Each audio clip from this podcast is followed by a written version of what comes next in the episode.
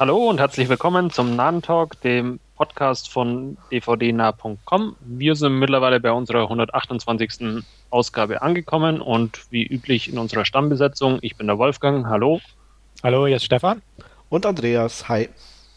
Ja, und wir legen gleich wieder los mit unseren Trailern und da haben wir uns unter anderem Creed angesehen, ja, ein Spin-off von Rocky und ja, wer von euch beiden ist der Rocky-Fan? Fan wäre übertrieben, aber ich mag die Rocky-Filme eigentlich ganz gern. Also zumindest eins bis drei. Danach bin naja, die fand ich jetzt nicht so prickelnd. Wie, viel kommen dann noch nach 1 bis 3? Ich glaube 5. Also 4 und 5 gibt es auf jeden Fall noch, oder? 6 gibt es doch auch. Gibt's ist, auch äh, Rocky Balboa ist 6 dann, oder? Genau. Ja.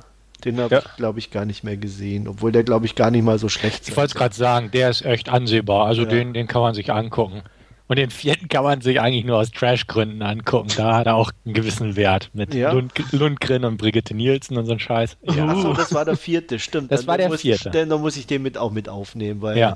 ähm, den finde ich dann auch aus trashigen Gründen wirklich sehr, sehr nett. Genau, der Wenn war sie da in Russland boxen und dann plötzlich alle Rocky brüllen, ist das schon ja, genau. sehr lustig, das stimmt. Ja, ähm, ja Creed, ähm, naja, muss ich nicht haben.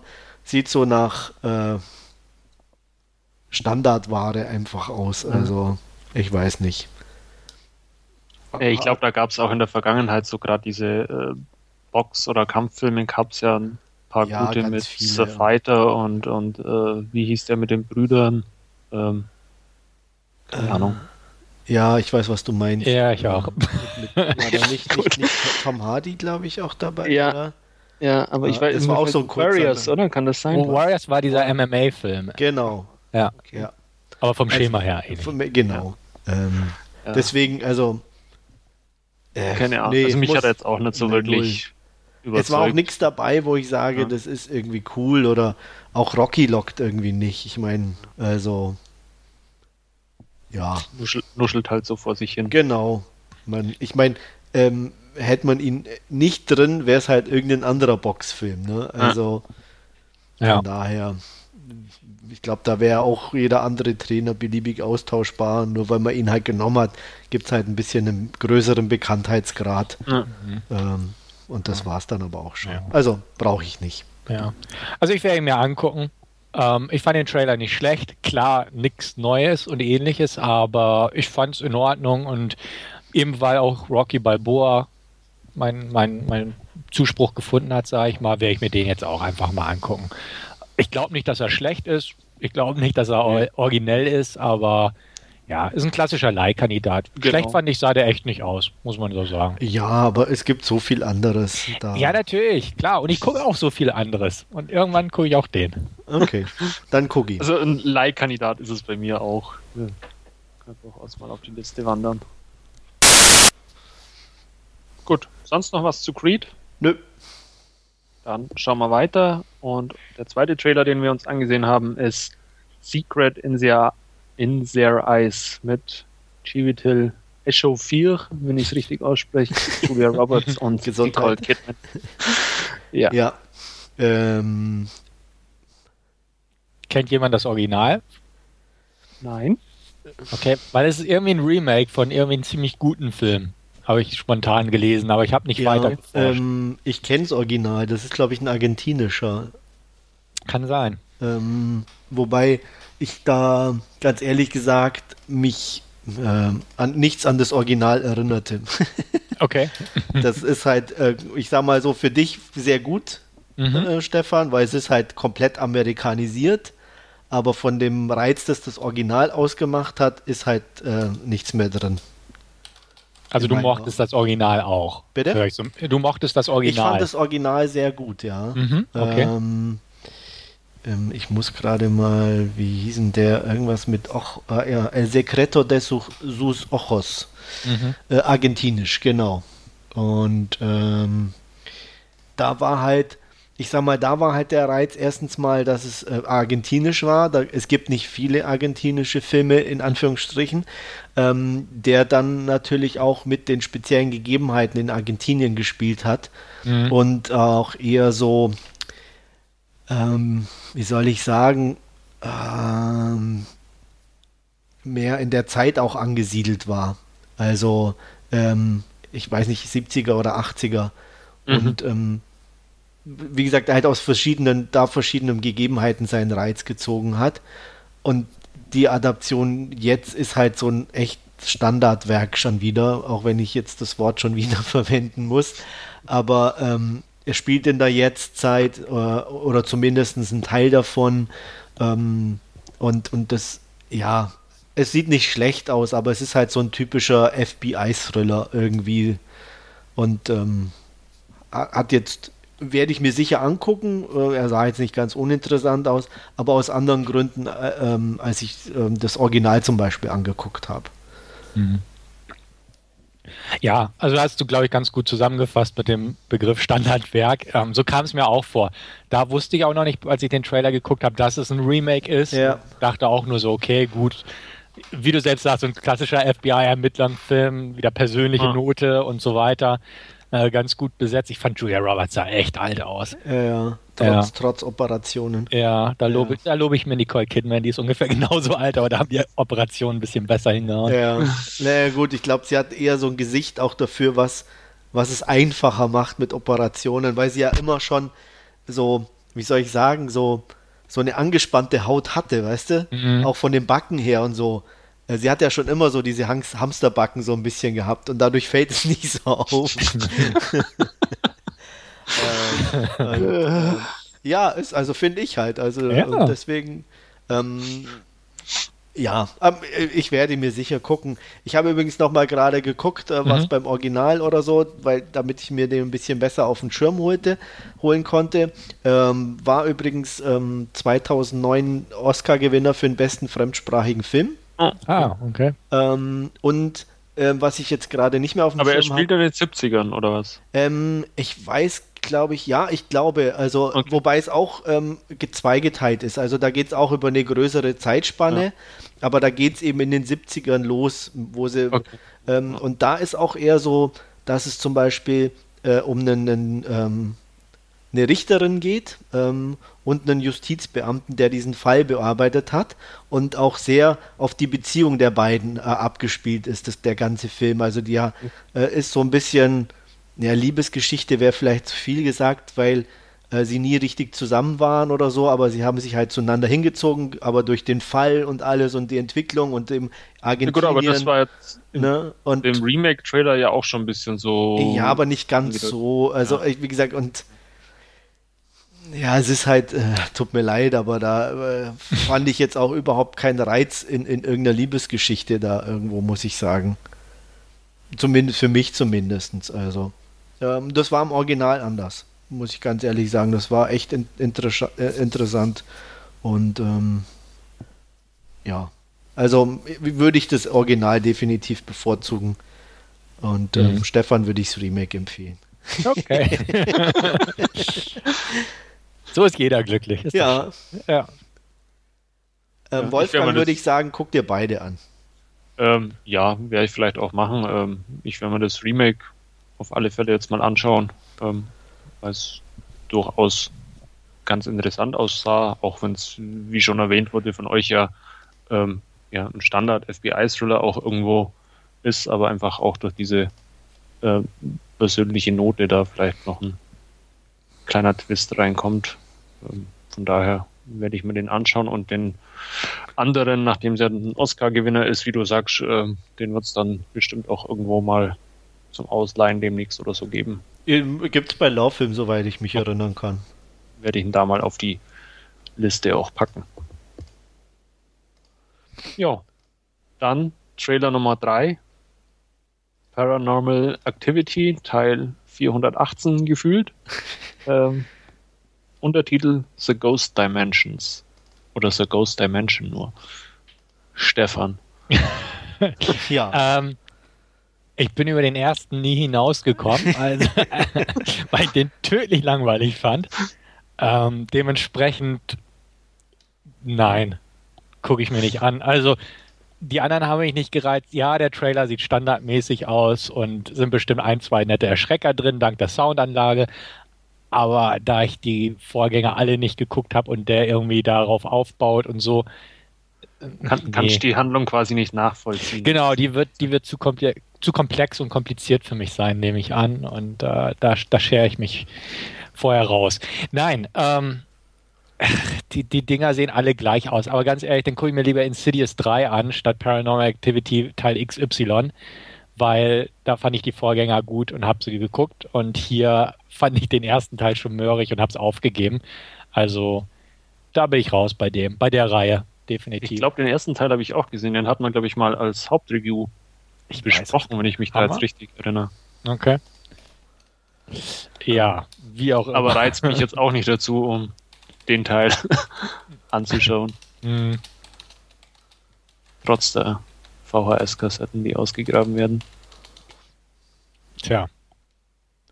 Andreas? Ja, also es ist halt so, ja, Paranormal Activity. Also ich bin, glaube ich, auch nie über Teil 1 hinausgekommen, aber ähm, ich überlege gerade, ob ich irgendwo irgendwann mal das Gefühl hatte, ich müsste einen der anderen Teile angucken.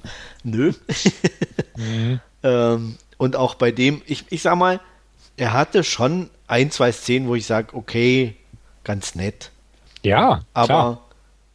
aber trotzdem halt, ja, aber nichts, wo ich, also das Drumherum ist einfach so, so bräsig irgendwie und, und so, das halt, man kennt's und äh, mhm. es interessiert einen irgendwie nicht mehr.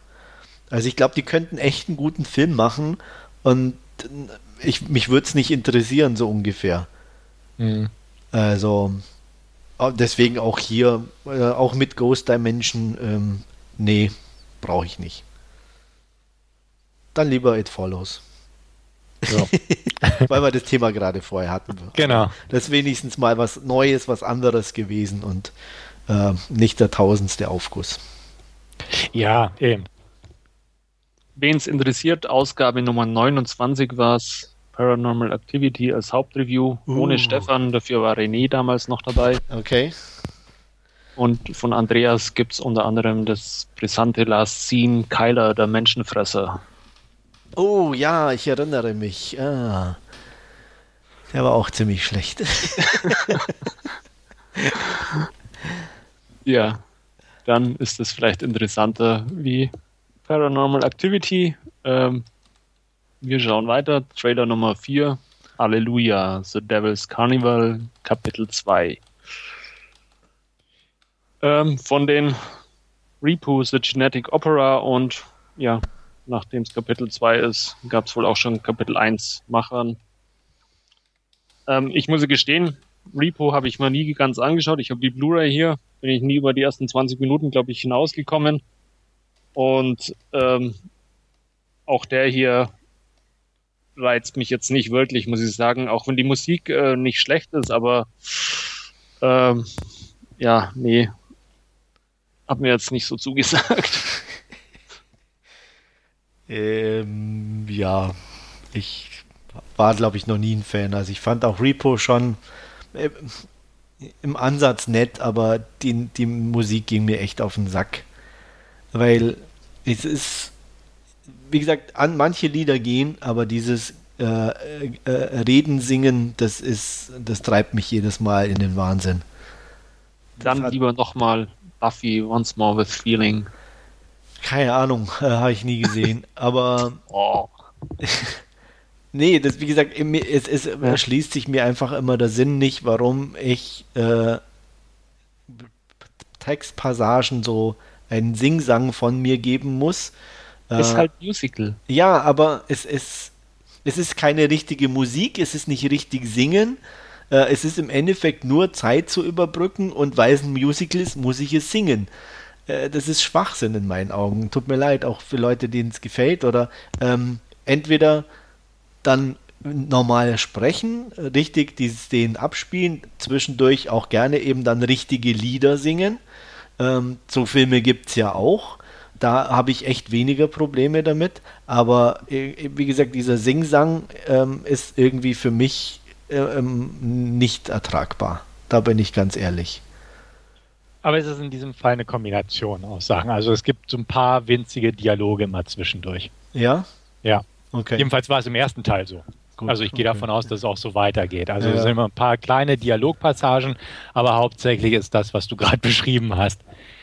Ich für meinen Teil mochte den ersten Teil ziemlich gern. Den hatte ich mir damals direkt von Boseman über die Website bestellt und ähm, ich mochte auch Repo. Und dementsprechend bin ich gespannt auf den zweiten Teil. Der schlägt nahtlos in die Kerbe des ersten Teils, äh, spinnt die Geschichte weiter.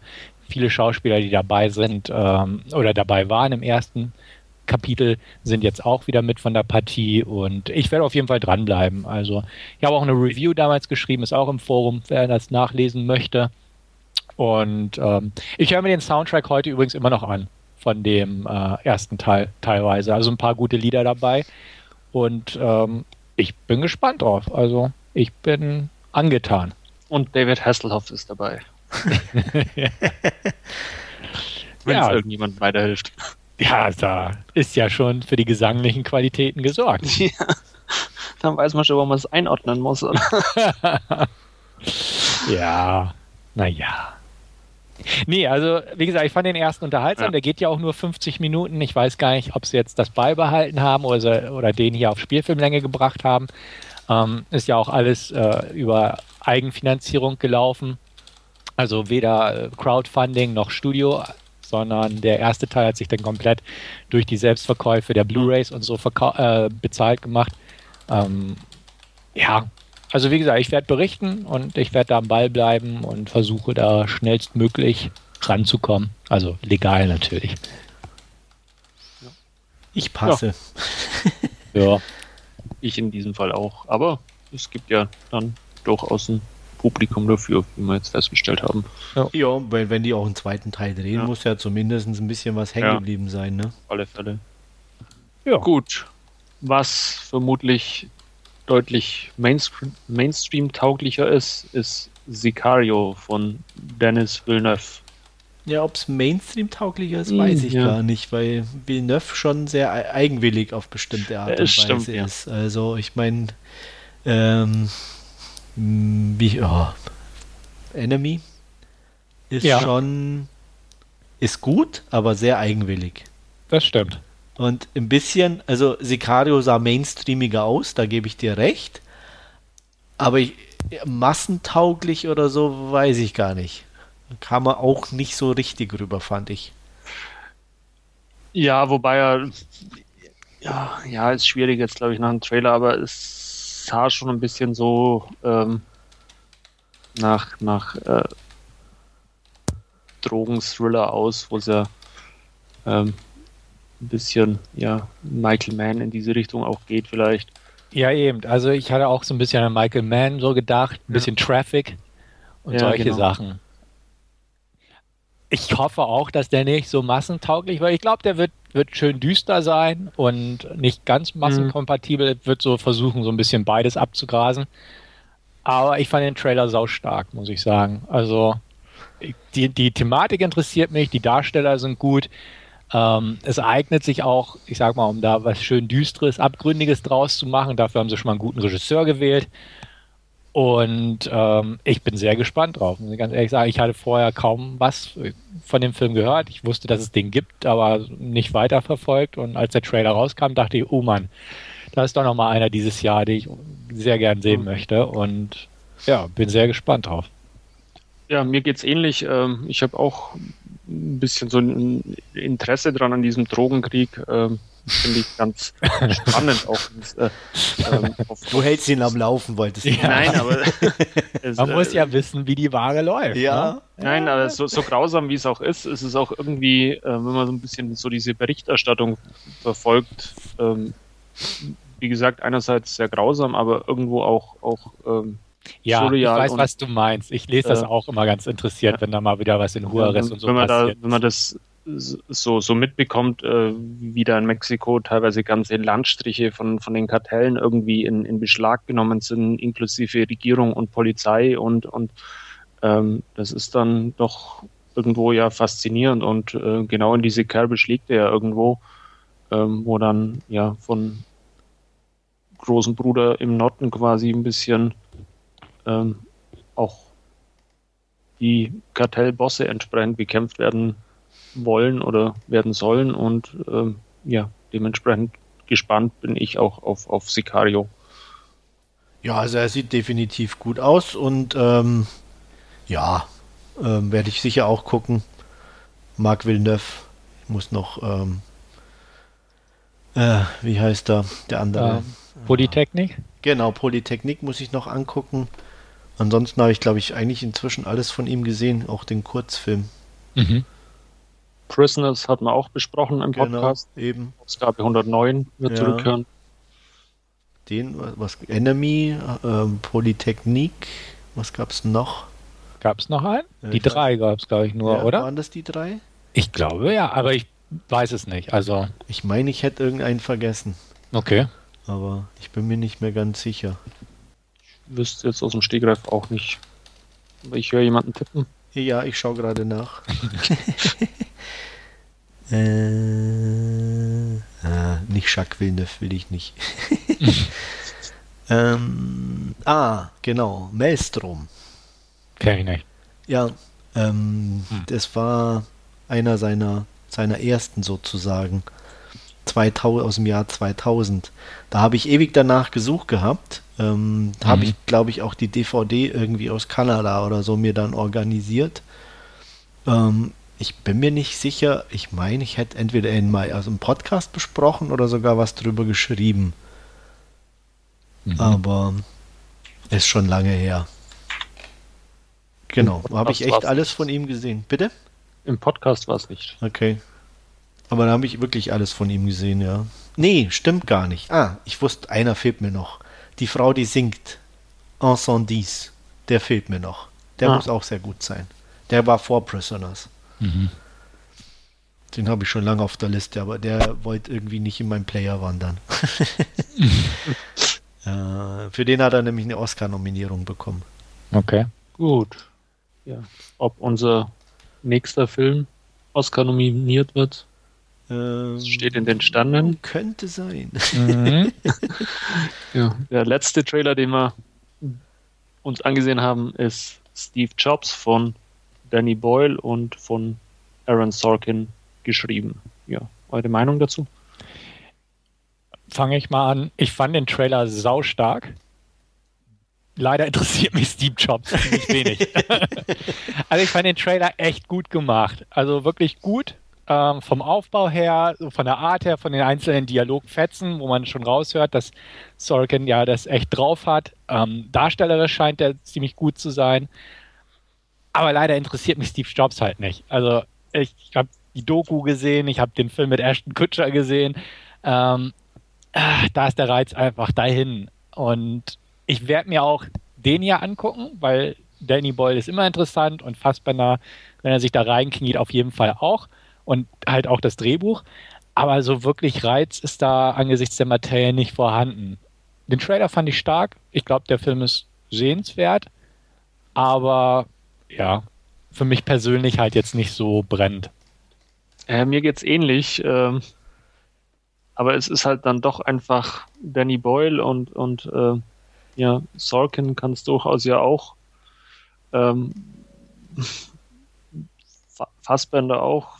Seth Rogen habe ich den Namen gelesen, wusste ich sofort, Wozniak. Ähm, ja. geht schon gar nicht anders mit dem Bart. Wobei er im ähm, Trailer, äh, glaube ich, nur kurz war, oder? oder ja, war da nur kurz oder? zu sehen, ja. Da war kurz, ja. ja. Für, für mich eher mal ein Leihkandidat, außer die Stimmen sind dann äh, wirklich äh, überschwänglich, dass man sich vielleicht auch mal zulegt oder so, aber ähm, ja. eher ein Leihkandidat auch. Einfach. Mir es ähnlich wie Wolfgang. Also und, und, und so eine Mischung, also aus euch beiden. Mich interessiert die Story auch überhaupt null. Mhm. Äh, mich interessiert Steve Jobs null. Ich war noch nie ein Apple-Jünger. Ich fand das Getue um ihn schon immer extrem nervig. Ähm, Was ja in den ersten Sätzen im Trailer, glaube ich, auch schon entsprechend thematisiert wird. Ja, ähm, ich honoriere das, was er geleistet und geschaffen hat aber es gibt tausend andere, ähm, die in ihren Bereichen noch mehr oder vielleicht oder mindestens genauso viel geschaffen haben. Äh, über die redet keine alte Sau. Mhm. Ähm, deswegen, also das ist mir immer etwas suspekt, muss ich sagen, diese Glorifizierung von ihm und äh, weil das, was er geschaffen hat, ist im Endeffekt völlig Mumpitz und, und sind halt Gadgets, Ende.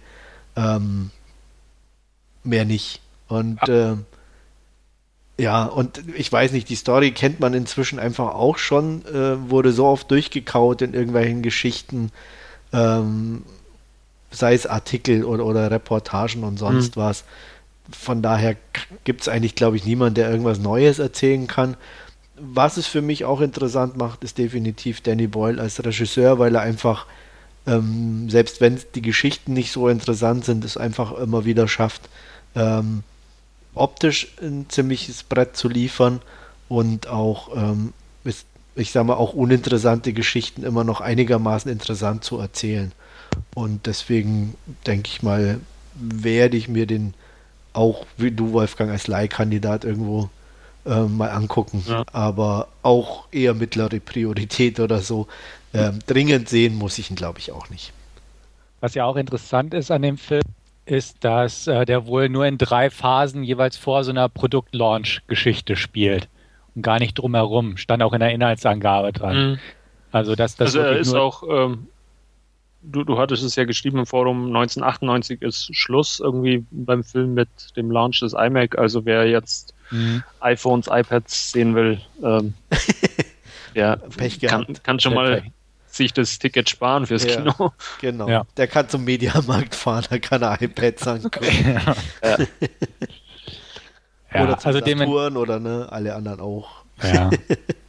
Also dementsprechend wird zumindest nicht so eine klassische ne, Biografie oder so ein Biopic werden, sondern halt wirklich drei Szenen mit vier Dialogen hinter den Kulissen von so einer Präsentation. Das, das könnte auch noch ein bisschen reizvoll sein, aber zumal es was anderes ist, als was so sonst so durchgekaut wird. Also man sieht nicht, wie er in der Garage angefangen hat, wahrscheinlich.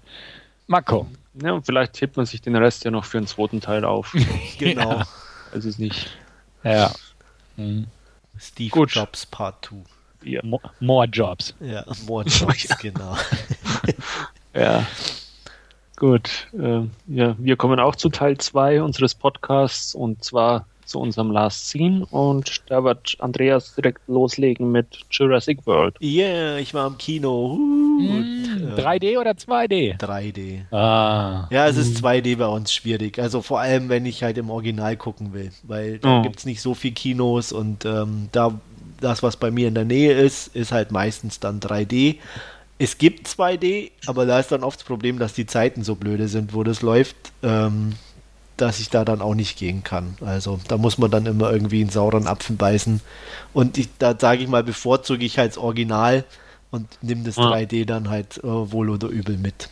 Ja. Und ähm, um es mal vorwegzunehmen, das ist für einen Arsch in dem Film, ganz ehrlich. äh, ich, ich weiß, ich glaube, ich habe es bewusst nicht ein einziges Mal festgestellt. Man kann es jetzt als positiv oder negativ empfinden. Äh, ich finde es eher negativ, wenn man es halt gar nicht merkt, dass es irgendwie 3D sein soll. Und äh, weil dann für mich irgendwie die Legitimation für so ein Gadget einfach fehlt.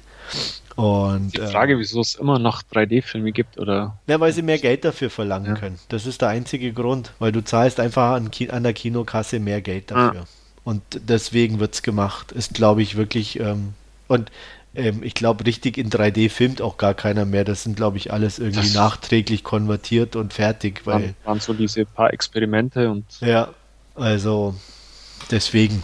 Ähm, naja, aber zurück zu Jurassic World. Wir sind 22 Jahre nach den Ereignissen des ersten Teils und ähm, ja, Isla Nubla ist äh, ein Vergnügungspark eröffnet worden mit echten Dinosauriern und es sind tatsächlich Menschen vor Ort, die das Ganze angucken dürfen. Ja, Disneyland lässt grüßen. Ich sag mal ein bisschen fortschrittlicher das Ganze gemixt, äh, die Dinosaurier mit ähm, Hightech sozusagen, ähm, was sowohl was die Sicherheitsvorkehrungen äh, anbelangt, als auch die ähm, Möglichkeiten, sich äh, die, die, die Dinosaurier anzugucken. Das geht über so äh, Gyro. Äh, Fahrzeuge, also so Kugeln, in denen mit, mit Glas drumherum, mit denen man rumfahren kann, bis zu einer versenkbaren äh, Zuschauerplattform in dem, ich sag mal, SeaWorld-Teil des ganzen Parks. Und ähm, von daher merkt man schon, dass sie da ähm, ja, das Ganze sehr fortschrittlich gehalten haben. Es gibt äh, natürlich den T-Rex. Es gibt als neues ähm, großes Ereignis einen Mosasaurus. Das ist so ein Riesending, das im Wasser lebt und ja, ähm, um aber natürlich die Leute bei Laune zu halten, muss man immer wieder neue Sachen liefern. Das weiß ja jeder, der so einen Park hat. Und ähm, nachdem es ja keine normalen Dinosaurier sowieso mehr gibt, macht man es halt, was man dann am besten kann. Man mixt die Gene. Und ähm, ja, äh, es wird ein neuer Dinosaurier geschaffen, den man Indominus Rex nennt. Und ähm, der sich dann ein bisschen anders entwickelt, als die lieben Wissenschaftler und auch die Parkbetreiber sich das vorgestellt haben. Es kommt, wie es kommen muss, er bricht aus und äh, das Chaos hält natürlich in den Park Einzug. Ähm, parallel dazu gibt es zwei Kinder, die natürlich auch nicht fehlen dürfen, die zu Besuch sind bei ihrer äh, Tante, ähm, der Chefin des ganzen Parks, gespielt von Bryce Dallas Howard. Und ähm, einer der, ich sag mal, Parkwächter in Anführungsstrichen wird äh, gespielt von Chris Brett, unser Hate, der natürlich alle retten muss, wie es so sein soll. Ähm, ja, ich glaube, viel ähm, falsch machen konnten die eigentlich nicht und haben sie auch in dem Sinne nicht. Ähm, es gibt viele äh, Dinosaurier zu sehen. Es ist im Endeffekt so ein bisschen angelehnt an Teil 1, wie gesagt, mit den Kindern und den Wissenschaftlern. Ähm, es gibt wieder einen, einen Bösen, ähm, der versucht, irgendwas äh, abzuzweigen, hier gespielt von Vincent, Vincent D'Onofrio. Also äh, es kommt einem sehr viel, sehr bekannt vor. Ähm, an jeder Ecke sind kleine Sachen, die einen an den alten oder an den ersten Teil erinnert, irgendwelche Ruinen oder sonstige Sachen. Ähm, irgendwann besuchen sie dann auch ähm, auf der Flucht äh, die, die, dieses, ähm, diese, äh, diesen, diese Halle vom ersten Teil. Also ähm, man bekommt einiges geboten, ähm, um, um ähm, sozusagen sich zurück zu, äh, zurückversetzt zu fühlen zum ersten Teil. und ja, er ist, es ist ein netter Actionfilm, aber das war es dann einfach auch schon. Chris Pratt ist Chris Pratt, er ist sympathisch, aber ja, er spielt sich halt wieder selber und äh, Bryce Dallas Howard ähm, spiel, sieht aus wie ähm, Kate Blanchett in, in Indiana Jones. Äh, wirklich war auch vom Haarschnitt angefangen und das war auch ein bisschen befremdlich. Macht's auch okay, aber jetzt nichts Besonderes was mich am meisten gestört hat oder was ich ähm, am, am, am meisten bemängeln muss, was halt der erste Teil wirklich gut gemacht hat, ist diese, diese Interaktion oder die mit den Dinosauriern selber.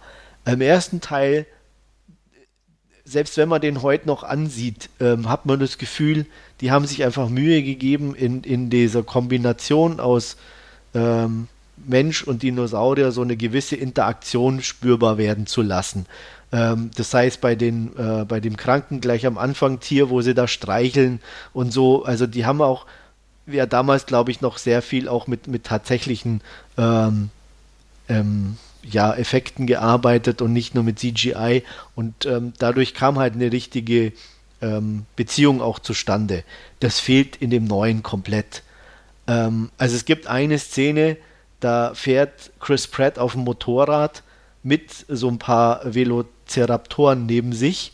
Und ähm, also ich habe halt wirklich, während der ganzen Szene hast du das Gefühl, wirklich, dass die in, in, komplett anderen Filmen unterwegs sind, weil er überhaupt, weil das so komisch ist. Also es wirkt gar nicht homogen, sondern mhm. du hast halt wirklich das Gefühl, der fährt auf dem einen Film mit seinem Motorrad und das andere ist der Film mit den Velociraptoren und das haben sie einfach aufeinander geklebt und Ende. Also äh, und so gibt es einfach einige Sachen und das wirkt dann einfach auch nicht. Und, und deswegen äh, habe ich das Gefühl, ist auch einfach so diese, dies, das, was den ersten Teil den Reiz ausgemacht hat und warum den auch viele so, so, so toll finden und immer noch gern haben, ähm, das, das geht äh, Jurassic World vollkommen ab. Der punktet halt wirklich so mit diesem typischen amerikanischen äh, Bigger, Higher, was weiß ich auch einfach. Und ähm, das macht er gut und unterhaltsam. nichts Besonderes, aber, aber auch, ich sag mal, keine riesengroßen Fehler an der ganzen Geschichte. Er ist vielleicht auch ein Ticken zu lang, aber das ist, glaube ich, inzwischen auch normal, einfach über die zwei Stunden zu gehen. Und ähm, ich habe mich nicht gelangweilt, ich fand es okay. Knappe 6 von 10. Und guckt ihr? Alles klar. Zu Hause mal. Ja, ich glaube, das reicht auch. Ja. Und dann 2D reicht auch. Ja, das glaube ich. Geht mir auch so. Ähm, zu Hause mal. Ich weiß nicht, ist auch, ähm, ja. Der, der erste, wie du schon sagst, ist halt irgendwie schon so, so ein Meilenstein und ähm, ist halt dann all, alles, was danach kam, war irgendwie Aufguss. schon schwierig. Ja. Das, wie gesagt, das Gefühl hat man halt hier jetzt auch. Also, ja. dass der echt so dermaßen einschlägt, hätte ich auch nicht gedacht. Also, als ich ihn gesehen habe, ähm, ich weiß nicht. Ähm, und was, was halt echt überraschend ist, was ähm, auch viele schon moniert haben oder so, äh, es sterben verdammt viele Leute für die Altersfreigabe. Okay. Äh, Aber keine Kinder, oder? Ähm, also on-screen. Bitte? Keine also, Kinder on-screen. On-screen nicht direkt, aber es ist halt echt äh, permanent irgendwo jemand, als dann das, das Chaos losbricht. Ähm, also richtig ähm, optisch zu sehen, wie die alle draufgehen. Okay. Wo es halt ähm, im ersten wirklich nur, ich sag mal, vereinzelt halt immer einer war ähm, sind halt hier ganze Massen. Also es ist einmal so eine, ähm, ja, die haben halt so eine, so eine Einsatztruppe, so eine schnelle Feuerwehr, die halt dann unterwegs ist, um den dann einzufangen. Die werden halt komplett aufgerieben und kompletten Erdboden gleich gemacht. ähm, und dann auch eben in die, ähm, in so in dieser Haupt, ähm, ähm, ja, da, wo, wo, wo halt die meisten Leute sind, auch da werden halt echt permanent Leute irgendwo aufgefuttert. Und ähm, halt auch, ich sag mal, FSK 12, in, in dem Sinne erwartest du dann vielleicht auch eher, dass zumindest halt nur ein paar Böse in Anführungsstrichen sterben, wo das dann auch vielleicht leichter nachfolgt. Nee, hier sterben halt auch die Guten. Die haben so eine englische Nanny, die halt auf sie aufpasst, die zwei Kinder, ne? Ja, die wird halt auch einfach mal gefressen. Also, hier, äh, und so geht es halt ein paar alles unwichtige Charaktere oder halt so Besucher, aber halt permanent. Ne? Und äh, das ist schon äh, sehr auffällig gewesen, muss ich sagen. Also da hätte ich also eine 12 auch nicht unbedingt erwartet. Naja. Ja, aber es ist halt ein Film über einen Freizeitpark, da geht es dann. Ja, ja, klar. Und es sind halt Dinosaurier, ne? So ungefähr. Ist ja eh völlig an den Haaren herbeigezogen. Da kann ja. man das schon mal machen. Ja, ist, ist, wie bei Computerspielen. Wenn das Blut rot ist, geht's nicht. Wenn es ja. grün ist, alles ja. okay. Der Blut siehst du nicht. Also kein bisschen. Ne? Also die sterben alle ganz äh, okay. ne, sauber, zack, aufgefressen, weg. Wenn so ein Viech einen angreift, ist es ja auch eine saubere Sache wahrscheinlich. Ganz, ja, die sind auch groß genug, weil sie so mit einem Happen. Ah, okay. also. Na dann. Also ist okay, kann man gucken, aber jetzt auch nichts, was ähm, auf Dauer bleibt. Mhm. Alles klar. Dann vielen Dank dafür und äh, Stefan wird weitermachen mit The Spectacular Now. Genau, ich habe mir The Spectacular Now, perfekt ist jetzt angeguckt. Worum geht's? Ähm, es geht im Prinzip um einen jungen Mann, Satakili, gespielt von Miles Teller, der sehr beliebt an der Schule ist, ähm, ständig auf Partys, äh, mit jedem befreundet, jeder kennt ihn, jeder schätzt ihn, ist eine Stimmungskanone, ähm, ist mit einer netten Freundin zusammengespielt von Brie Larson, die ich ja letztens erst in Short Term 12 vorgestellt habe. Und man geht auf Richtung Abschluss und alles ist toll, bis sie ihn fallen lässt. Dann betrinkt er sich eines Tages noch mehr als sonst, wacht am nächsten Morgen im Garten auf von jemandem, den er nicht kennt und das ist der Garten von Amy, beziehungsweise ist nicht mal der Garten von Amy Finnecky, liegt aber auf ihrer Zeitungsaustragroute. Wer ist Amy Finnecky? Ist ein junges Mädel gespielt von Charlene Woodley.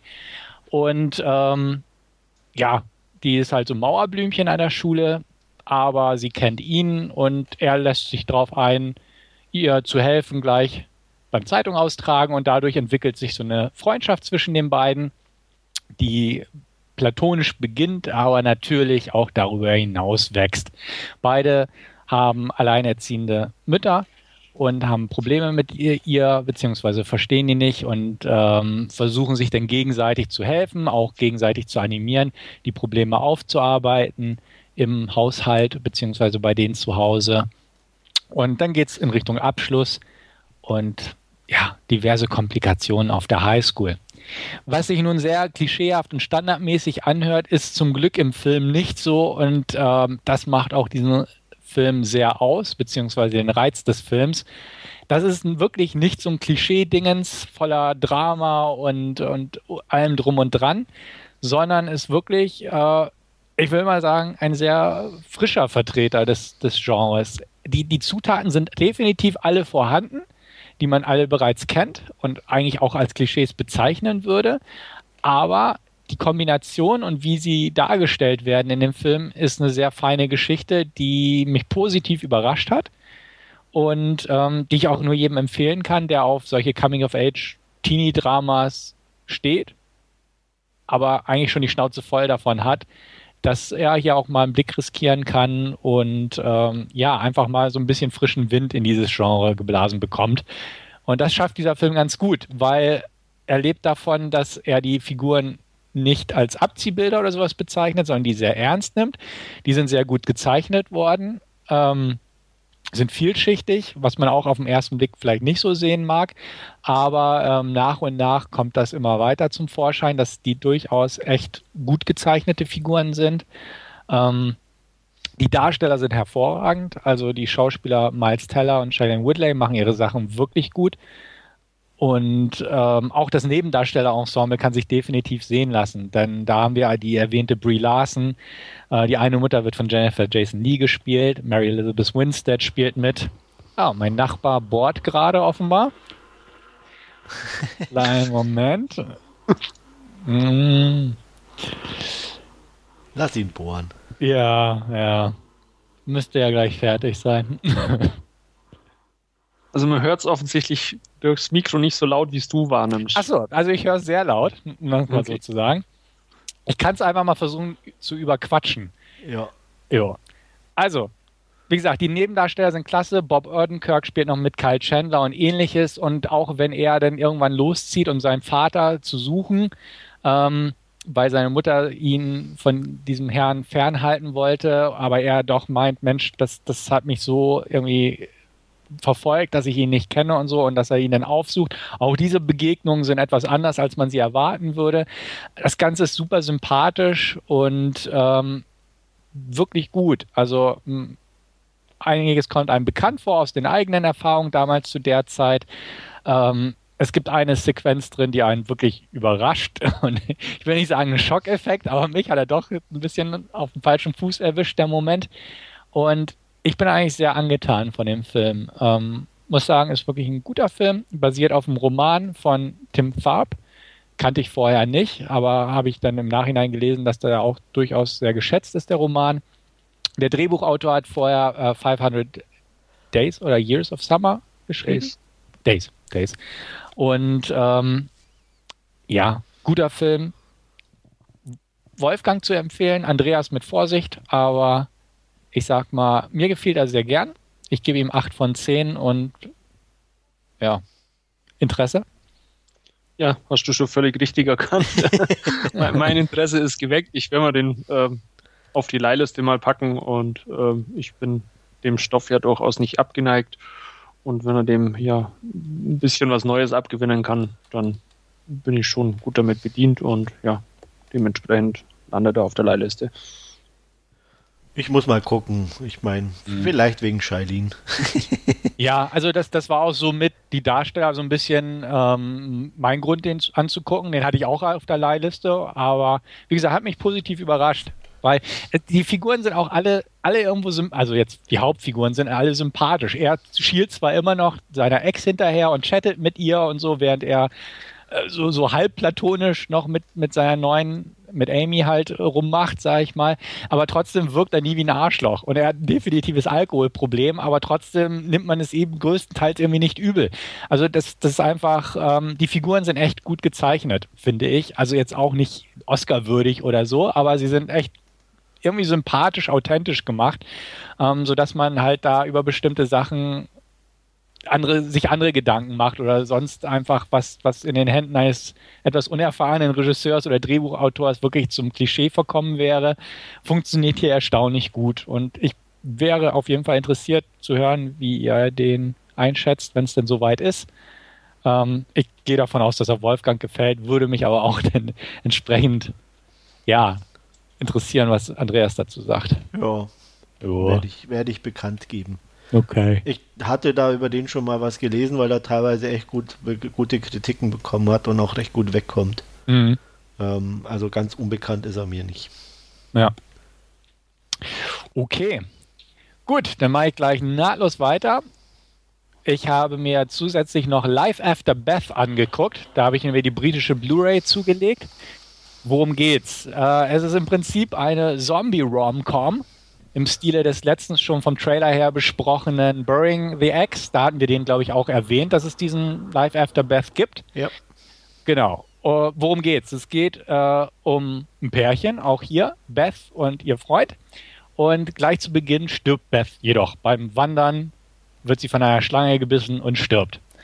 Und der Film eröffnet im Prinzip mit der Beerdigung, also da kommen gar nicht die großen Szenen ähm, von glücklichen Zeiten und ähnliches. Es geht mit der Beerdigung los und die Trauerbewältigung ihres Freundes im Prinzip, der versucht damit klarzukommen. Ähm, es schimmert ziemlich durch, dass er und Beth Probleme hatten, bevor sie gestorben ist, dass es im Prinzip kurz davor stand, dass die Beziehung ohnehin von irgendjemandem beendet werden müsste. Aber ja gut, jetzt ist sie tot und alles ist traurig und er freundet sich im äh, Nachhinein auch ähm, mit ihrem Vater an, gespielt von John C. Riley. Die beiden kommen halt ins Gespräch, klar, Trauer verbindet irgendwo, ähm, sie spielen Schach und ähnliches und man tauscht sich halt in dem Sinne aus.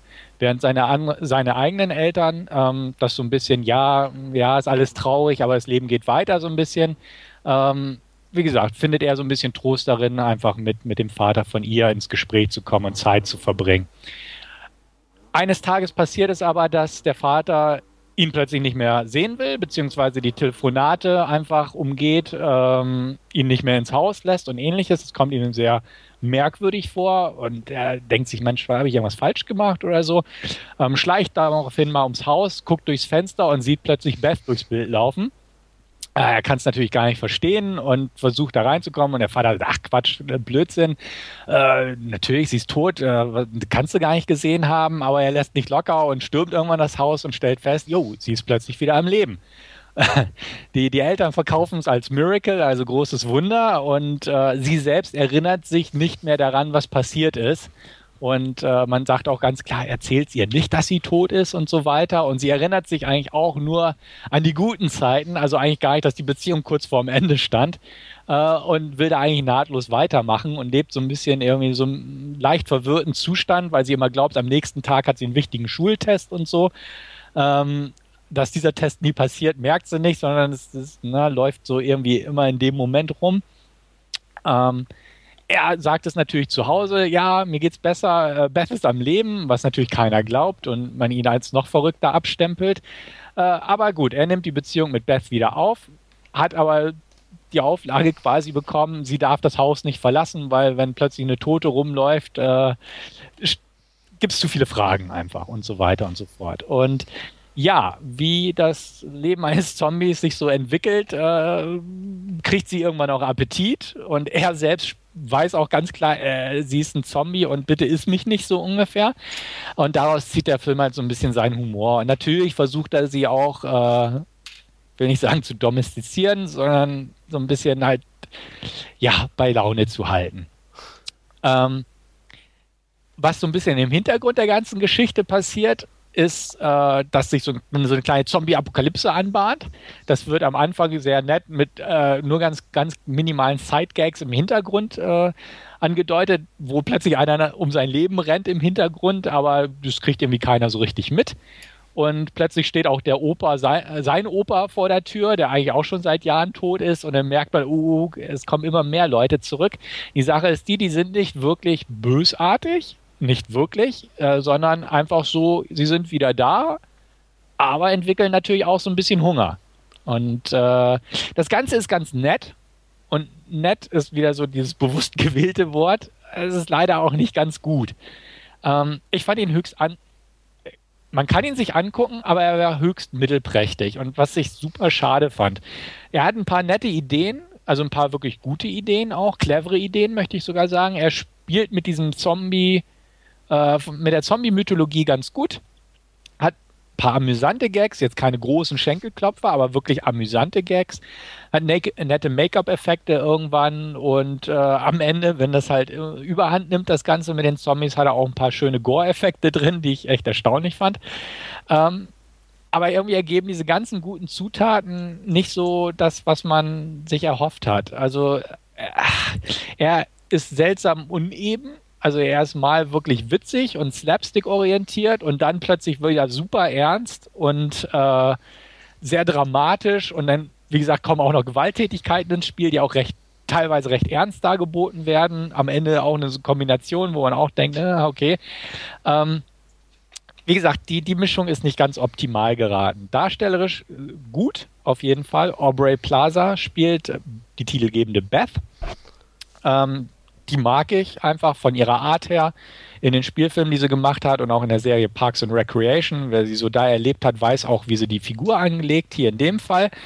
Ähm, Dane DeHaan spielt den Hauptdarsteller, den männlichen Hauptdarsteller. Den kennt man eher aus ernsteren Rollen. Also auch jetzt mal mit ein bisschen Humor kann er auch gut umgehen. Also die beiden gefielen mir gut, haben eine gute Chemie zusammen. Und ähm, die Nebendarsteller sind auch echt in Ordnung. Also John C. Riley, Molly Shannon, Paul Reiser spielt mit, Matthew Gray Gubler und ähnliches. Und man hat auch ein Cameo von Everybody's Starling, kann man sagen, Anna Kendrick. Sie spielt auch als jemand mit, den er von früher kennt und wo Beth ein bisschen eifersüchtig drauf reagiert. Ist im Prinzip ein verlängertes Cameo. Ähm, Nebenrolle wäre schon zu hoch gegriffen. Ja, ich wollte den Film mehr mögen, als ich ihn mochte am Ende. Ähm, schlecht ist er definitiv nicht, aber er hätte irgendwie besser sein können und meiner Meinung nach auch müssen. Ich gebe die klassische Durchschnittswertung von 5 von 10. Man kann ihn sich angucken, er ist nicht langweilig, er ist nicht ärgerlich, aber man hat so das Gefühl, ach, so der richtige Pfiff fehlt da irgendwo. Ähm, schade.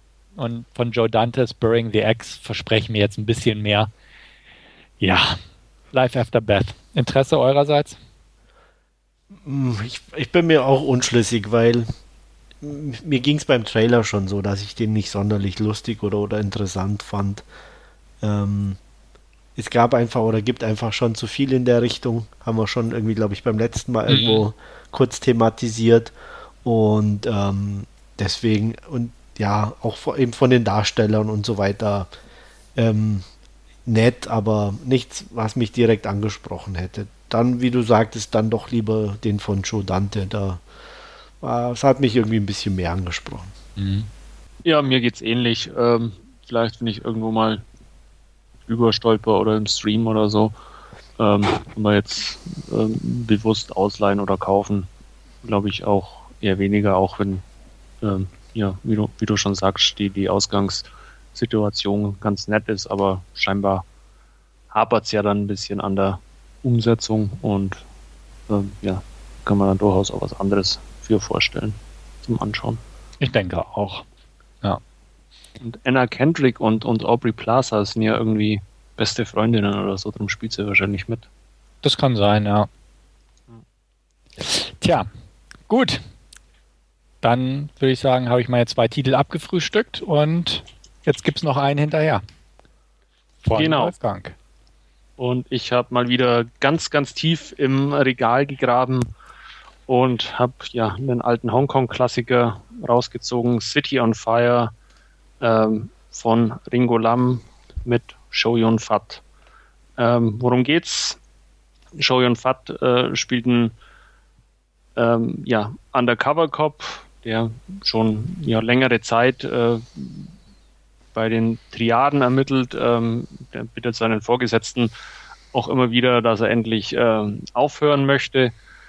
Ähm, dazu kommt es aber leider nicht, weil ein ja, anderer Undercover-Kollege von ihm auffliegt, ähm, mitten auf einem Markt erschossen wird und ähm, ja, Shoyun Fat quasi ähm, die Gang, die sein Kollege infiltriert hat, ähm, als Ersatzmann ähm, ja, infiltrieren soll und äh, die Leute entsprechend ja, auszuspionieren.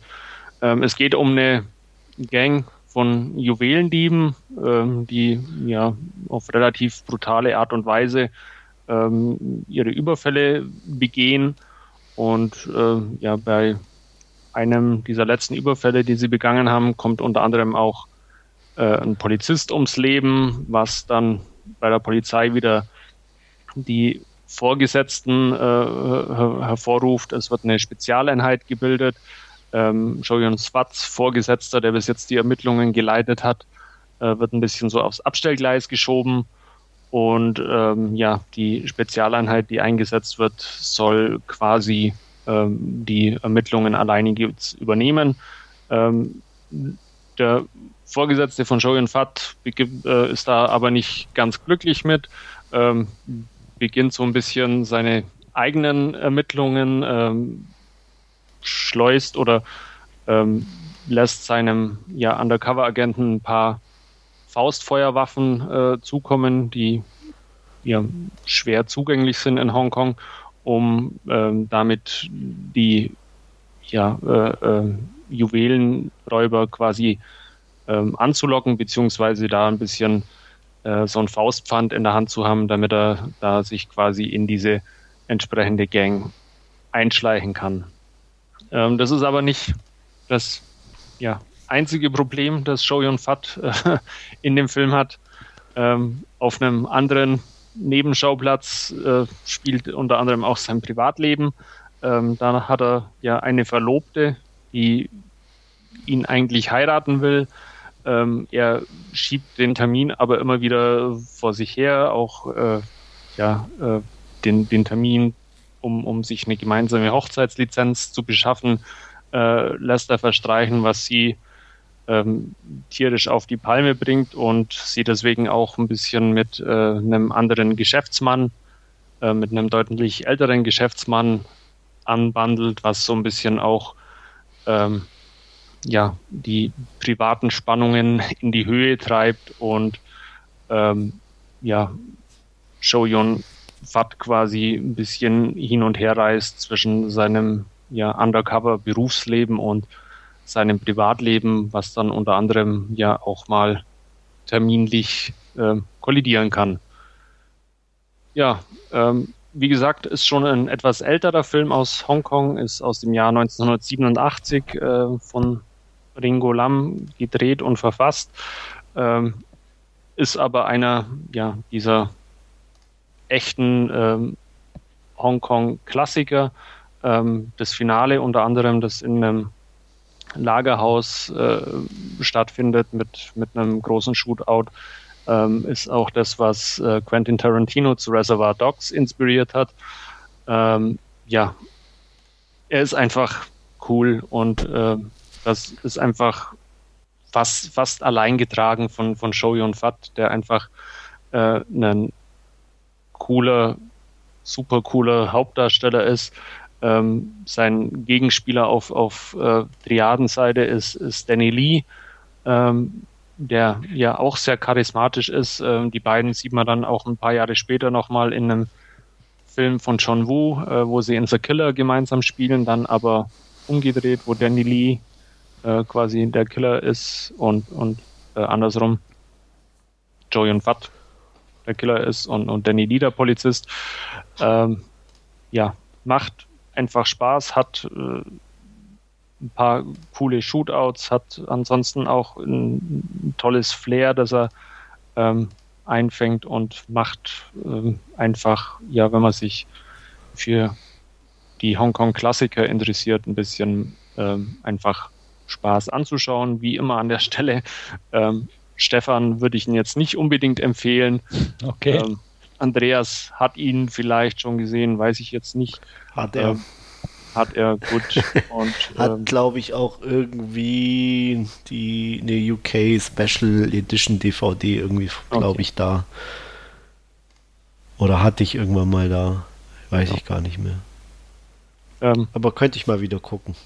Ja, Aber ich fand mich jedenfalls köstlich unterhalten, wird ihm deswegen auch 8 von 10 Punkten geben. Er hat auch einen äh, super coolen ähm, Soundtrack dazu, der ein bisschen sehr jazzlastig ist, was äh, ja äh, sehr ungewöhnlich war für die Zeit, was John Woo dann auch ein bisschen äh, inspiriert hat, wo seine ganzen ähm, auch sehr jazzlastigen Soundtracks seiner späteren Filme dann ähm, herkommen, was aber jetzt äh, in City on Fire zumindest ein Experiment war, das, soweit ich das jetzt aus dem Bonusmaterial auch entnommen habe, ein bisschen vor ja den Studio-Bossen quasi verheimlicht worden ist und sie da irgendwie vor vollendete Tatsachen gestellt worden sind.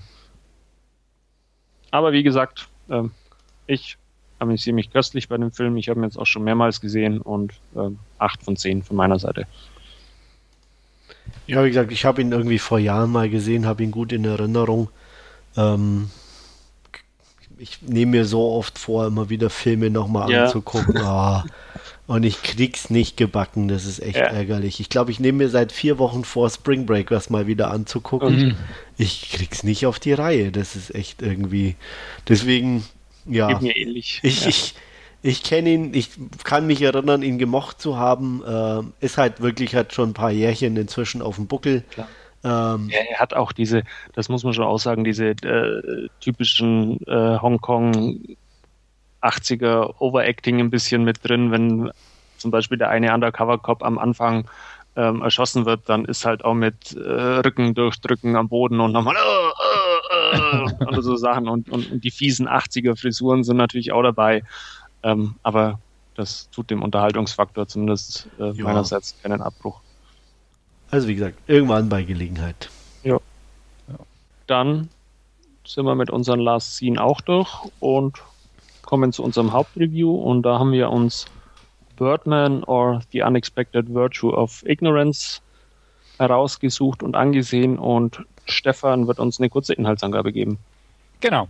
Also, worum geht es in dem Film? Es geht um den ehemaligen Hollywood-Star Regan Thompson. Der hatte früher große Erfolge als Birdman, ein Comic-Blockbuster, kann man sagen, der auch ein paar Fortsetzungen mit sich gezogen hat, nach sich gezogen hat. Ähm, Birdman 4 wollte er dann doch aber nicht drehen, hat diesen also abgelehnt und ist danach aber irgendwie auch gleich im Karrieretief versunken. Ähm, inzwischen, ja, ist sein Ruhm verblasst. Man kennt ihn nur als Birdman im Prinzip, da wird er immer noch auf der Straße erkannt, aber er will auch mal was anderes machen und ein bisschen was ambitionierteres soll, er, soll es in dem Fall sein. Und äh, was es besser für Darsteller als äh, entweder Fernsehserie, aber in diesem Fall ist es ein Theaterstück am Broadway und das will er dann gleich in die Tat umsetzen. Ähm, er hat sich dafür ein Raymond Raymond Carver Stück ausgesucht. What We Talk About When We Talk About Love ist das. Und äh, da führt er Regie und spielt auch die Hauptrolle. Und ähm, er steht auch kurz davor, das Ganze die, ja, aufzuführen, also die Premiere feiern zu können. Ähm, aber es gibt ein Problem. Und zwar der, einer der zentralen Schauspieler macht Probleme und sein Produzent Brandon, gespielt von Zach Galificanis, kommt dadurch ins Schwitzen. Das ganze Projekt steht auf der Kippe, aber das wird dadurch gerettet, dass ein äh, exzentrischer Star angeheuert wird, gespielt von Edward Norton. Dies führt auch gleichzeitig dazu, dass die Produktion mehr Publicity bekommt. Also ähm, ja, wird noch bekannter. Ähm, aber das Ganze dadurch, dass er von seinem Verhalten, der ja recht unberechenbar ist, ähm, wird auch schwieriger für alle Beteiligten. Denn man weiß nicht genau, wer reagiert. Das bringt ähm, Riggin auch so ein bisschen in Bredouille. Denn ja, er weiß auch nicht so ganz, was er von ihm halten soll. Einerseits schätzt er ihn als Kollege, andererseits bringt er ihm so ein bisschen aus der Ruhe und Fassung. Aber gut, das Ganze geht so weiter. Ähm, es gibt diverse andere Personen, die in diesem Film zentrale Rollen spielen. Da wäre zum einen seine Tochter Sam, ähm, die als ebenfalls damit beteiligt ist an der Produktion als Assistentin. Ähm, seine Freundin Laura und äh, seine Ex-Frau Sylvia sind ebenfalls mit von der Partie. Und das Ganze spielt sich also während der Proben ähm, für dieses Theaterstück ab und halt auch drumherum. Ich weiß nicht, wie weit wir da in die Details gehen wollen, aber ich glaube, das werden wir jetzt so ein bisschen nach und nach aufdröseln. Ja. Ähm, interessanter, aber auch sehr schwieriger Film für mich. Und ähm, ich muss gleich auch ein Geständnis machen. Ich war etwas müde, als ich ihn geguckt hm. habe. Okay. Und das ist, glaube ich, nicht so gut für so einen Film. mhm. ähm, aber ich man muss sagen, ich war sehr fasziniert. Ähm, ich habe grundsätzlich, ich glaube, das hat man auch schon ein paar Mal, ein Problem mit Filmen, die ja äh, permanenten Soundtrack haben. Mhm. Was Birdman definitiv hat. Äh, ich glaube, es gibt wirklich keine Sekunde, die irgendwie ohne Musik auskommt. Ähm, hier hat es mich aber nicht gestört, weil es einfach zur Gesamtstruktur und auch zum Tempo und Rhythmus vom Film gepasst hat. Und ähm, deswegen fand ich es hier gut. Äh, also zu sagen sehr gut wäre übertrieben, aber gut und passend. Ja. ja. Ähm, ja, ich muss mich langsam annähern. Okay. Und ähm, naja, Michael Keaton ist ziemlich klasse in der Rolle. Ich glaube, das steht außer Zweifel. Ähm, wurde ja auch schon mehrfach äh, international honoriert, glaube ich. Und ähm, ich fand aber auch alle anderen Darsteller ähm, sehr passend. Ich meine, Emma Stone, sind wir ehrlich, geht immer. Ja. Die war auch echt gut, fand ja, ich. Ja, muss man auch sagen. sagen. Also, ähm, und ähm, ich fand auch, sie hatte zu, also zu mir, oder mir kam es so vor, auch, oder für mich war das so, dass ich fand, sie hatte zu allen anderen die beste Chemie. Also wenn sie irgendwie, ähm, wenn es bei manchen irgendwo, also ich fand zum Beispiel die Chemie zwischen Andrea Riceborough und äh, Michael Keaton ähm, nicht so gut, in Anführungsstrichen, was ein bisschen auch natürlich der Rolle geschuldet war, aber, ähm, aber sobald Emma Stone irgendwie, egal mit wem sie da war, sie hatte, fand ich, eine sehr gute Chemie äh, mit ein. Also allein auch die, die, die Szene mit ähm, auf dem Balkon fand mm, ich halt mm. echt klasse. Ja. Und mh, mm, mir fällt jetzt ähm, auch zwischen Edward Norton und Emma Stone. Ja, genau, die meine ich ja, die Szene ja. auf, auf, dem Balkon. Mhm. Äh, Naomi Watts fand ich auch gut, mhm. wobei sie, fand ich, ein bisschen so eigentlich die undankbarste Rolle irgendwie ein bisschen hatte. So zwar sehr, sehr zentral, sehr wichtig, aber auch eigentlich die uninteressanteste in meinen Augen. Ich weiß nicht, ob es euch da ähnlich ging. Ähm, und dadurch war es halt insgesamt auch irgendwie jetzt nicht langweilig oder habe aber halt, man muss es immer in Relation sehen, aber halt in Bezug auf die anderen fand ich es am uninteressantesten, ihr zuzusehen oder zuzuhören. Hm.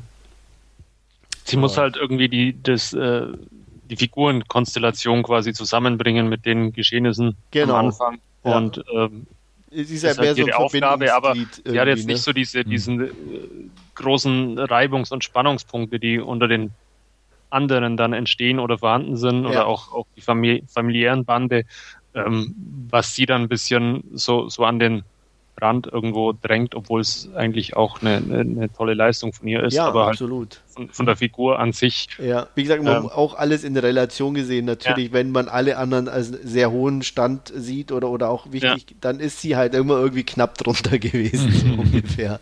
Ähm, ja, ähm, sagt ihr mal ein bisschen was. Ja, äh, ja, schieß los, Wolfgang. Ähm, ich kann mich da eigentlich so, so anschließen. Ähm, du hast auch mit dem Soundtrack angefangen. Ich fand den auch ähm, sehr stimmig. Ist ja den ganzen Film über hauptsächlich da dieses sehr, sehr jazzlastige Schlagzeugspiel ähm, fast ausschließlich. Und es gibt auch ein paar andere Stücke, die mit reinkommen, aber ansonsten ist es eher dieser ähm, ja, Schlagzeugrhythmus, der einen da begleitet. Aber ja wie du schon gesagt hast, auch, auch sehr passend äh, im Film und auch sehr stimmig und, und, und auch sehr treibend teilweise. Ähm, dann die Darsteller ähm, echt toll und, und ähm, nicht ganz von ungefähr, glaube ich, die, die beiden Hauptdarsteller Michael Keaton und Edward Norton ähm, in den Rollen besetzt, diese, diese spielen, was ja in etwa auch ja ihre echten Karrieren irgendwo widerspiegelt, als Michael Keaton ja der Batman und dann kam nicht mehr allzu viel oder äh, keine, keine großen Sachen mehr. Ähm, und, und auch Edward Norton ist ja durchaus bekannt als ja etwas schwieriger im Umgang, glaube ich. Ähm, von, von daher äh, echt toll besetzt und, und wirklich toll gespielt. Vielleicht auch deswegen äh, von den beiden Emma Stone, du auch schon erwähnt hast. Ähm, eine, tolle Präsenz auch. Ein bisschen gegen den Strich äh, besetzt, aber nicht, nicht weniger schlecht äh, fand ich Zach Galifianakis, ähm, ja, der da als, als der Produzent mal nicht auch, genervt hat auch irgendwie. Ja, ne? also mhm. fand wirklich ich, cool reingepasst hat. Ja. Ähm, er hat aber auch schön reduziert gespielt, ne? Also er Ja. hat sich auch nicht so ähm, in den Vordergrund gedrängt, was, was Genau. er ja leicht kann, sage ich mal. Ja. Äh, er kam mir auch etwas schlanker vor, ähm, was vielleicht dann auch ein bisschen äh, positiv war sein. so für die Rolle. Also ähm, nicht, dass er jetzt irgendwie da äh, dicker, schlechter wäre oder so, um Gottes Willen, aber ähm, er wirkte irgendwie dann auch passender einfach, ne? Und auch, auch dadurch das Zurückhaltende kam, da fand ich dann auch ganz gut rüber. Und ähm, ja, ganz stark fand ich noch diese ähm, endlos langen äh, Plansequenzen mit den Gängen durch das Theater Ja, und die waren sowieso, also das war ja, Ja. ich sag mal, fast, fast grandios zum Anschauen. ja, Ja. Darsteller für sich selber sozusagen, die Gänge irgendwie. Ja, fand ich auch klasse. Also die ganze Kameraführung, die ganze einfach so diese, wir begleiten die Darsteller, wie sie da durch die Katakomben der Theateranlage laufen und auch äh, Michael Keaton bei seinem Gang über den Times Square und solche Ja. Geschichten.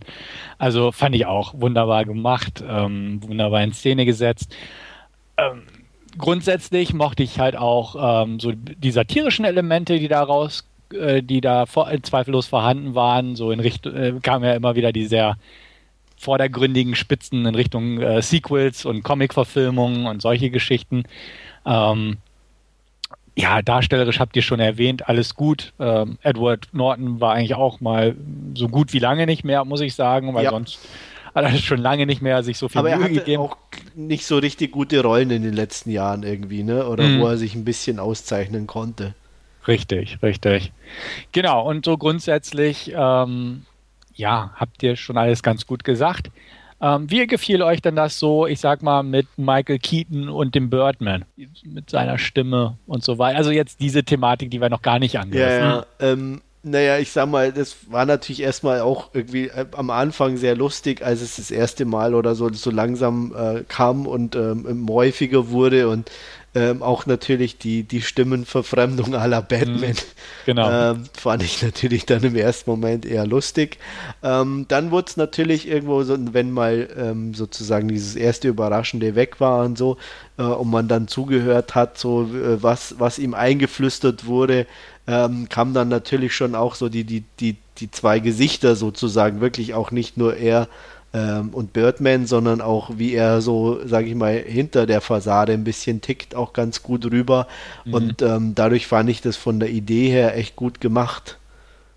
Wolfgang? Ja, dem, dem kann ich mich anschließen, was dann ja auch ähm, in, in dieser auch, auch diese, diese ganze Kritik an, an, an diesen Superheldenfilmen dann in einer entsprechenden äh, Superhelden äh, Einstellung von Birdman äh, resultiert, wo auch ja mit ähm, Transformers-like ähm, irgendwelchen Figuren eine, ein Straßenzug in Schutt und Asche gelegt wird, war irgendwie ein, krasser Kontrapunkt dann auch nochmal äh, zum, zum, zum Rest und, und unterstreicht diese äh, Kritik, die er ja durchaus äh, über den ganzen Film hat, auch, auch mit äh, Twitter und, und Social Media und, und ähm, alles nur durch einen Bildschirm beziehungsweise durch eine Kamera wahrnehmen, ähm, hat er ja sehr deutlich äh, zu, zutage gefördert und da ja auch das ganze ähm, ja, System Hollywood auf relativ witzige Art äh, auf die Schippe genommen.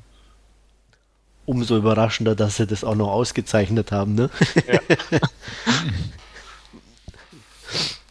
Ja, also ich sag mal, es ist ziemlich nah dran an einer ähm, perfekten Mischung aus Komödie und Satire irgendwie, in meinen Augen.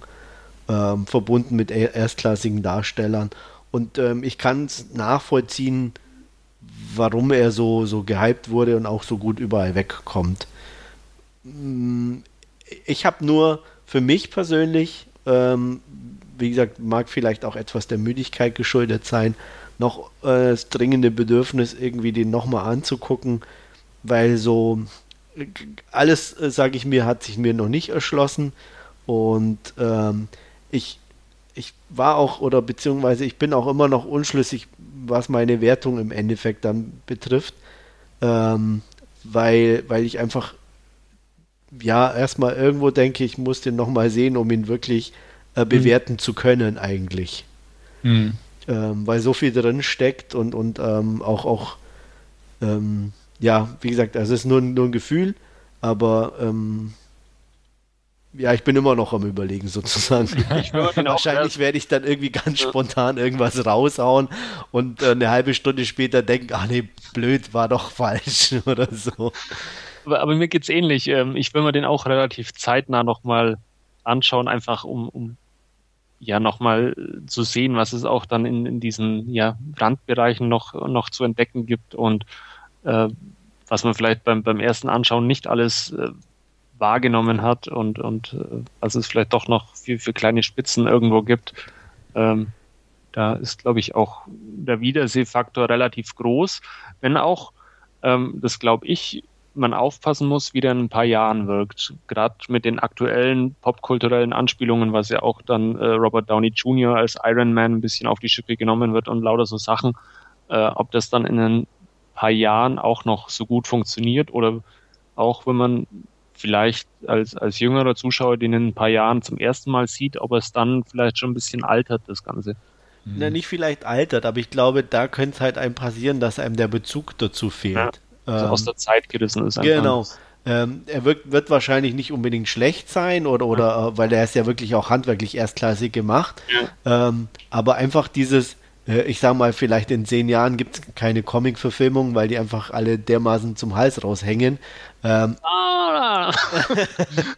ich sage, er kann ja. sein. Ja. ähm, und dann tust du dir natürlich als junger Mensch, der äh, keine Comic-Verfilmung oder wenige kennt oder nur ne, äh, weiß, da gab es mal was, natürlich mhm. mit so einem Film dann auch schwerer, das nachzuvollziehen. Also da bin mhm. ich mir schon sicher. Aber ich will mir ja auch, wie du sagst, relativ zeitnah nochmal angucken. Und ähm, ja, und dann werde ich auf jeden Fall nochmal eine, eine Meinung nachreichen, beziehungsweise eine, eine endgültige Wertung. Mhm. Ähm, also heute sozusagen gibt es von mir dann nur eine, eine, unter Vorbehalt. Eine, genau, unter Vorbehalt. Ja. Also ich habe ihn ja schon das zweite Mal jetzt gesehen. Ich hatte ihn damals im Kino geschaut und ähm, jetzt nochmal, auch kürzlich am Wochenende. Meine Meinung hat sich gefestigt ich bin leider zwischen zwei Noten irgendwie. Da muss ich mich gleich auch nochmal entscheiden, äh, was, was ich dann letztendlich raushaue. Aber im Prinzip ist es nicht besser oder schlechter geworden als damals. Es gab Sachen, die mir auch beim zweiten, also jetzt mir anders aufgefallen sind beim zweiten Mal angucken. Manche Szenen waren nicht ganz so überraschend positiv wie beim ersten Mal, einfach weil ich sie schon kannte oder wusste, worauf die Szene hinaus wollte und so. Ähm, aber er hat jetzt irgendwie weder gewonnen noch verloren bei mir. Ich habe ein paar Sachen neu entdeckt, ein paar alte Sachen ähm, waren beim zweiten Mal halt, wie gesagt, nicht mehr so, nicht mehr so überraschend. Ähm, aber ich sehe es eigentlich auch so. Es ist wirklich gespannt, man darf gespannt drauf sein, wie er denn wirklich in ein paar Jahren wirkt. Und äh, Andreas hat das schon sehr schön ausgeführt, wie er vor allem dann auf, auf Leute wirkt, die ihn zum ersten Mal sehen. Ähm, ich, ich fürchte, wir werden in zehn Jahren immer noch eine Menge Comic-Verfilmungen haben und wahrscheinlich wird Robert Downey Jr. immer noch Iron Man spielen, aber man weiß es ja nicht. Man Iron Man nicht. 64, kurz ja, vor der Rente. genau. Marvel Phase 15 oder ja. so. Äh, ja, aber ähm, nee, handwerklich top und deswegen wird der, also auch da, hattest du ja auch erwähnt, äh, immer noch von Reiz sein, auf ja. jeden Fall. Also ich glaube nicht, dass wir so viele äh, Comic-Verfilmungen in zehn Jahren sehen werden. Äh, erstens mal, weil natürlich der Geschmack sich ja auch ändert und zweitens mal, weil jetzt Ant-Man floppen wird und dadurch sich natürlich äh, auch die, das Bewusstsein ein bisschen ändern wird. Mhm. Okay. Bitte? Du meinst, es wird dann alles zusammengestrichen? Ja, die müssen halt, man kann halt dann nicht mehr jeden ist. Scheiß rausbringen, so ja. ungefähr, oder ähm, jeden Superhelden. Ähm, und naja, und die Bekannten werden dann schnell langweilig. Ja. Ja, schauen wir mal, ne? Wir werden berichten. Ja. In zehn Jahren. Ja. machen wir immer noch Podcast ja. mit zittriger Stimme. Mhm. Also ich. Ne? Ja, ja. ja, ja. ähm, wie fandet ihr das Ende, ohne jetzt zu spoilern? Ähm, ja, passend zum Film einfach irgendwie, ne? Also, ähm, es ist natürlich in gewisser Weise ein bisschen offen. Ja. Weil man ja da in diesen Blick da nach oben viel reindeuten kann. Aber Stimmt. insgesamt, ja, passend einfach. Also ich fand's gut. Ja, war in Ordnung. Also war jetzt nicht so das Kracherende schlechthin, aber war in Ordnung. Wie du selbst sagst, es passt zum Film. Beim ersten Mal dachte ich auch, ja, okay. Ähm, aber so beim zweiten Mal, als ich jetzt wusste, woraus hinausläuft, das Ganze, ähm, hat, hat, mich das irgendwie nicht negativ beeinflusst. Also ne, fand ich es okay. Ja. Gut. Ja, ging mir ähnlich. Also es ist nicht so das ähm, übergrandiose Ende, aber ähm, öffnet so ein bisschen Raum für Interpretation oder seine eigenen Wünsche oder Vorstellungen, die man gern an die Figur dann hätte und ähm, ja, wer weiß, was, was dann wirklich passiert ist und, und auch die Ereignisse, die ja quasi zu dieser letzten Szene führen, äh, sind ja dann durchaus auch schon wieder sehr skurril und saukomisch. Ja. Mhm. Ich glaube, wir können zumindest sagen, anders als bei den Comic-Verfilmungen ist eine Fortsetzung eher unwahrscheinlich. ja. Ist vielleicht auch besser so, wird dem Ganzen ja. vermutlich eher nur schaden, wenn man da jetzt versucht, nochmal ähm, eines draufzusetzen. Ich glaube, der steht jetzt hier als einzelnes Werk wirklich gut da und, und du hattest ja Anfang schon erwähnt, äh, international auch ähm, mehrfach ausgezeichnet, unter anderem ja auch einen Oscar als äh, bester Film bekommen, beste Regie, äh, bestes Originaldrehbuch und natürlich beste Kamera. Ähm, ja, das ist dann durchaus eine Bank an ordentlichen Kategorien, die man da abgeräumt hat ähm, für einen Film, der, der, wie auch schon erwähnt wurde, ja das ganze System durchaus auch ein bisschen kritisiert. Wertungstechnisch? Ah, ja, ähm, ich hau einfach mal so ganz spontan eine knappe 9 raus. ich gehe ja. auf eine gute 8. Also äh, da, zwischen 8 und 9 ist meine Wertung. Okay. Würde ich mich jetzt entscheiden müssen, würde ich sagen, eine gute 8. Ich bin auch bei einer 9. Schließe mich da also Andreas eher an. Ja. Weil was ganz Außergewöhnliches. Ja, aber zumindest tendenztechnisch sind wir uns da, glaube ich, einig. Ja, und, äh, auf jeden Fall. Ja, und wie gesagt, ich freue mich drauf, den nochmal anzugucken. Ich hoffe bald, also ich muss mir das echt, sonst, ähm, ja. Ja, also man, wenn man so, so einen Film sieht, der so ja mit Vorschusslorbeeren überhäuft wird, dann ist das ja oft, äh, hat man ja so ein bisschen so eine, so eine zwiegespaltene Meinung auch, wenn man so einen Film hingeht ist er jetzt wirklich so gut, wie jeder sagt, oder? Ja. Aber, aber ähm, ich, ich, ich. Mal, ja. Bei dem war es komischerweise so, mhm. dass ich trotz dieser ganzen Vorschusslorbeeren ähm, relativ unvoreingenommen und unbelastet mhm. an, an ihn rangegangen bin. Ich weiß auch nicht warum, ähm, aber das hat bei dem komischerweise echt funktioniert. Ja. Dann hätten wir unser Hauptreview auch besprochen. Noch irgendwelche Anmerkungen zu Birdman? Nein, nur zum Sonstige... Maelstrom äh, habe ich eine Kurzreview bei uns im Forum gemacht ah, okay. gehabt. Werden wir dann entsprechend... Stefan hat sogar darauf geantwortet gehabt. Ah, okay. Werden wir dann entsprechend verlinken und wer da genau. noch Interesse dran hat, ähm, kann dann entsprechend nachlesen. Ja, sonst noch irgendwelche Anekdoten, die ihr loswerden wolltet? Nö. Mhm. Nee, gerade nicht. ja, ich bedanke mich soweit fürs Zuhören und freue mich aufs nächste Mal. Tschüss. Bis dann. Ciao. Jo, tschüssi.